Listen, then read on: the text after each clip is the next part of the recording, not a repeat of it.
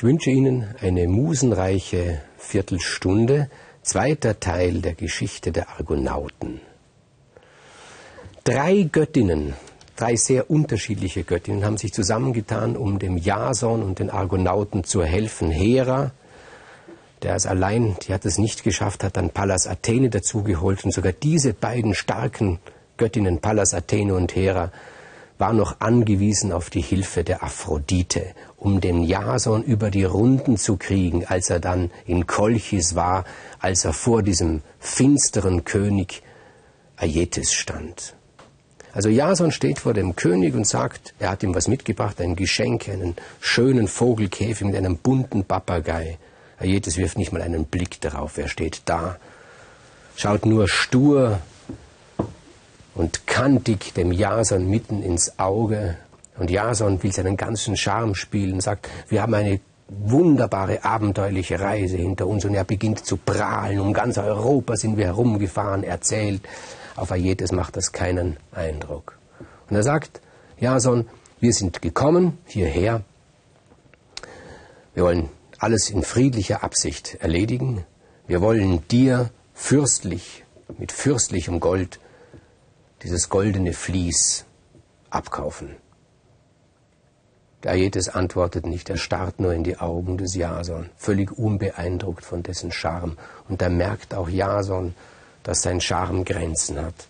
Und dann gibt Aietes ein Zeichen und geharnischte Soldaten umkreisen die Argonauten, die da stehen. Und ein weiteres Zeichen hätte bewirkt, dass sie sich auf diese Männer gestürzt hätten, die Soldaten, und sie getötet hätten. Man stelle sich das einmal vor.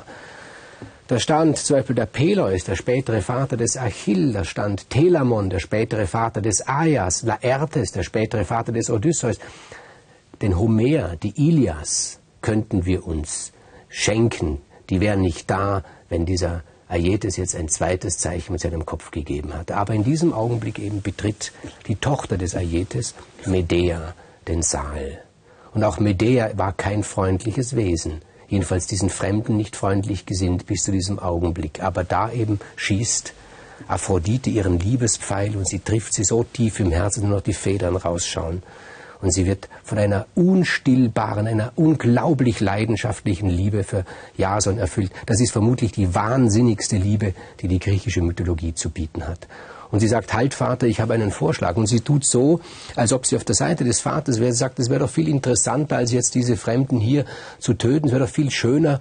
Wir würden sie eine Aufgabe unterziehen. Wir würden ihnen eine Chance geben. Sie tut so, als ob sie scheinheilig wäre.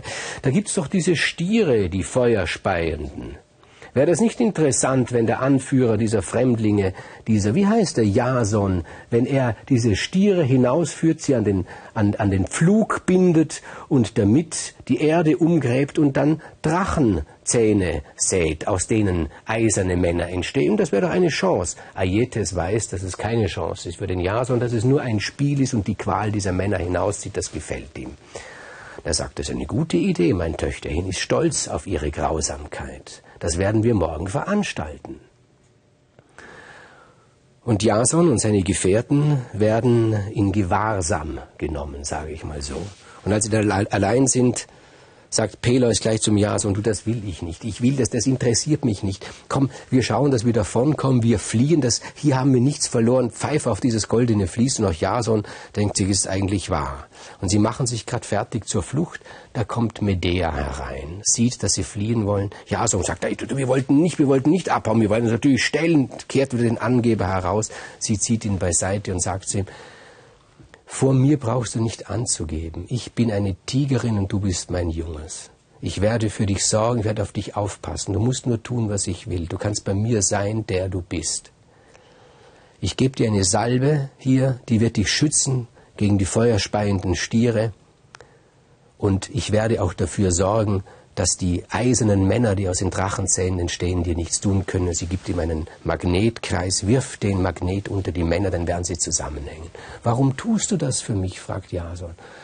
Und sie sagt ganz einfach, weil ich dich liebe mehr als die ganze Welt und mehr als mich selbst. Ja, und was willst du von mir dafür? fragt Jason. Und sie sagt, dass du mich auch liebst, dass du bei mir bleiben willst, ewig.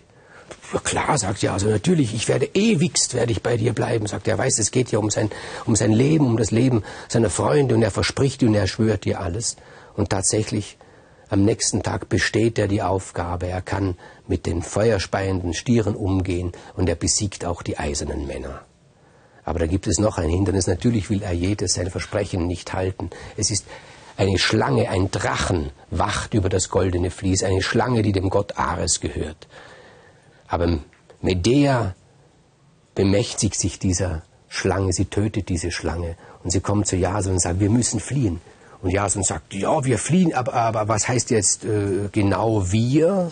Und sie sagt, ja, ich werde natürlich mit dir gehen, weil ich, ich liebe dich. Ach so, du, ja, selbstverständlich, wir nehmen dich natürlich mit, sagt Jason. Und die anderen Argonauten sagen, tu das doch nicht.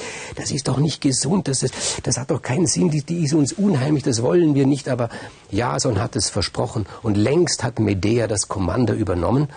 Auf dem Schiff fliehen sie. Aber natürlich setzt ihnen Aietes mit einem Schiff nach und ein zweites Schiff, in dem der Bruder der Medea ist, folgt ihnen auch nach. Und die Argonauten merken, sie werden dem nicht auskommen. Es muss etwas geschehen. Und wieder hat Medea einen Plan, einen furchtbaren Plan. Sie sagt zu Jason, hör zu. Das Schiff, das uns am nächsten ist, ist das Schiff meines Bruders. Ich sehe es. Erst viel später kommt mein Vater. Wir müssen zuerst mit meinem Bruder verhandeln. Ja, selbstverständlich, sagt Jason, verhandeln, verhandeln ist wunderbar. Weißt du was, sagt Medea. Wir werden uns treffen mit ihm, nur wir drei. Mein Bruder, du und ich, am Strand hier einer kleinen Insel. Und ein Lösegeld, er will ein Lösegeld für mich. Ja, das ist hervorragend, sagt er. Er sagt, ja, so ein Lösegeld, das ist gut, wir machen einen Handel, er kriegt ein Lösegeld. Weißt du, das mit der ewigsten Liebe, was ich da gesagt habe, er will sich rausreden, aber Medea hört gar nicht hin. Sie arrangiert das Treffen mit dem Bruder in der Nacht, am Strand. Und Jason spricht mit dem Bruder, und der Bruder ist durchaus friedlich, der will das friedlich lösen. Medea ist im Hintergrund, sie tritt an Jason heran, zieht heimlich den Dolch aus seinem Gürtel, umschließt diesen Dolch, nimmt Jasons Hand und führt Hand des Jason und Dolch und ersticht ihren eigenen Bruder von hinten. Und Jason ist entsetzt und sagt, was hast du getan? Wir, wir, waren uns doch schon einig. Ein Lösegeld, das war gar nicht viel. Wir hätten es bezahlen können, es wäre alles gut gewesen. Medea sagt, wir haben es getan. Ich habe deine Hand geführt, aber du hast es mit mir getan. Und Jason ist entsetzt, das wollte er nie. Plötzlich bricht eine grauenhafte Realität in seine Träume. In seinen Träumen hat er sich alles Mögliche vorgestellt. Viel Ströme von Blut, viele Frauen, viele Abenteuer. Aber plötzlich ist es bitterste, düsterste, grauenhafteste Wirklichkeit, was hier geschieht. Und es ist noch nicht zu Ende. Medea sagt, mein Vater ist schon bald da mit dem Schiff, wir müssen ihn aufhalten, wir müssen ihn ablenken. Aber wie soll das geschehen, sagt, sagt Jason. Und Medea sagt, lass es mich machen, ich werde es tun. Und getrieben von dieser irrsinnigen, von dieser wahnsinnigen Liebe, wie eine Tigerin fühlt sie sich, die das Junge, ihr Junges, den Jason verteidigen soll. Zerhackt sie die Leiche ihres Bruders, streut die Leichenteile über den Strand. Und dann aufs Schiff und sie, und die Argo und die Argonauten fahren davon.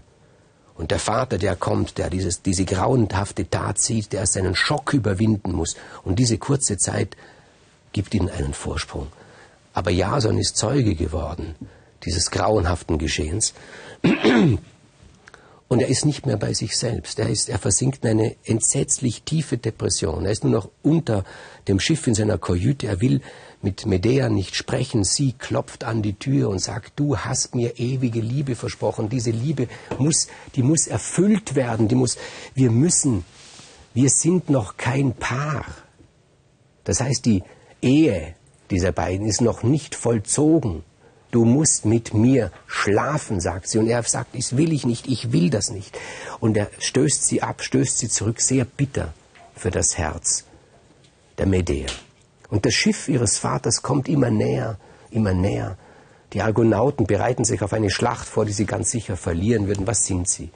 Großsprecher sind sie, Romantiker, Träumer sind sie, aber in Wahrheit sind sie nicht diese Soldaten, diese Kämpfer, wie ihr Ruf ihnen vorauseilt bis heute. Nein, nein, das sind sie nicht.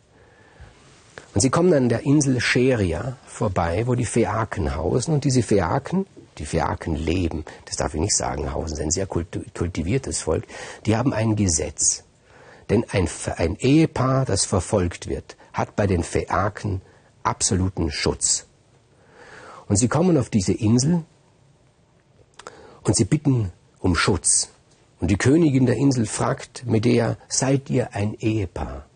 Und Medea sagt, nein, das sind wir noch nicht. Die Ehe ist noch nicht vollzogen. Dann können wir euch diesen Schutz nicht gewähren, sagt die Königin. Und sie sehen schon am Horizont das Schiff des Aietes, des Vaters kommen.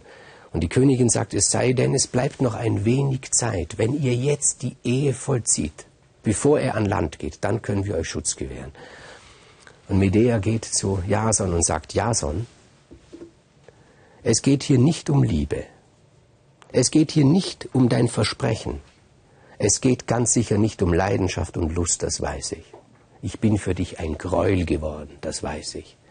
Es geht um dein Leben, das mag dir vielleicht nichts mehr wert sein.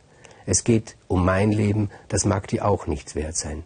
Aber es geht auch um das Leben all deiner Kameraden. Du musst mit mir schlafen, damit die Ehe vollzogen wird. Unter diesem grauenhaften, bösen Druck ist wahrscheinlich noch nie ein Liebhaber gestanden, jedenfalls kein antiker Liebhaber. Und der Jason, der ist ja auch keiner, der dem etwas bieten kann, dagegen bieten kann. ist ja ein weicher, ein, ich wollte wieder sagen, ein charmanter Mann, aber Charme ist hier etwas was gar nicht weiter helfen kann. Und er begibt sich in ein Gemach mit Medea und schläft mit ihr. Und als Aietes die Insel betritt, stehen die Soldaten der Phäaken da und sagen, die beiden stehen unter unserem Schutz und sie vertreiben den Aietes. Und so kommen die Argonauten ohne jede Freude, die sie, sie haben keine Freude mehr an ihrem Zug, kommen sie nach Hause, nach Iolkos verabschieden sich unterwegs. Jason in schwerster, tiefster Depression. Und dort ist der bittere König Pelias. Und es wird ihm das goldene Vlies gegeben und es wird gesagt, jetzt soll Jason den Thron von Iolkos besteigen und Pelias sagt, ja, kannst du dir vorstellen. Nein. Und dem, dem Jason ist es schon egal. Der hat so viel gesehen, er besteht nicht darauf, König von Iolkos zu werden, aber Medea, Medea, die Tigerin, die für ihr Junges alles tun will, sie wird den Pelias beseitigen. Wie tut sie das? Sie ist eine Zauberin. Sie spricht mit den Töchtern des Pelias und sagt, euer Vater hat ja bald Geburtstag. Ja, sagen die Töchter, er ist schon alt und das ist für ihn ganz furchtbar, dass er alt ist und dass er auch hässlich wird und dass er krank ist. Aber da gibt es ein Mittel, sagt Medea. Man kann, ich kann, ich bin eine Zauberin, ich kann verjüngen. Und sie führt es vor. Sie nimmt einen alten Widder, zerhackt ihn, wirft ihn ins Wasser, kocht ihn und heraus springt ein junges Lamm. So macht es mit eurem Vater, sagt sie. Und die Töchter, die glauben mir und sie machen es so. Nur funktioniert es nicht ganz. Und da ist dieser Pelias weg. Und Jason wird der König von Iolkos. Aber er, dieser Jason, in tiefster Depression versunken. Er sitzt nur noch den ganzen Tag da. Am Ende seines Lebens lernt er ein junges Fräulein kennen, verliebt sich noch einmal in sie. Medea rast vor Eifersucht, schickt ein brennendes Gewand an diese junge Person und er nimmt, sie nimmt dem Jason auch diese letzte Liebe. Und sie, weil sie die Liebe des Jason nicht mehr erreichen kann, erhebt sich in die Lüfte und fliegt davon. Dass sie ihre eigenen Kinder auch umgebracht hat, ist eine private Erfindung des Euripides. Jason am Schluss sitzt unter der Argo und am Ende fällt ihm der Kielbalken auf den Kopf und erschlägt ihn.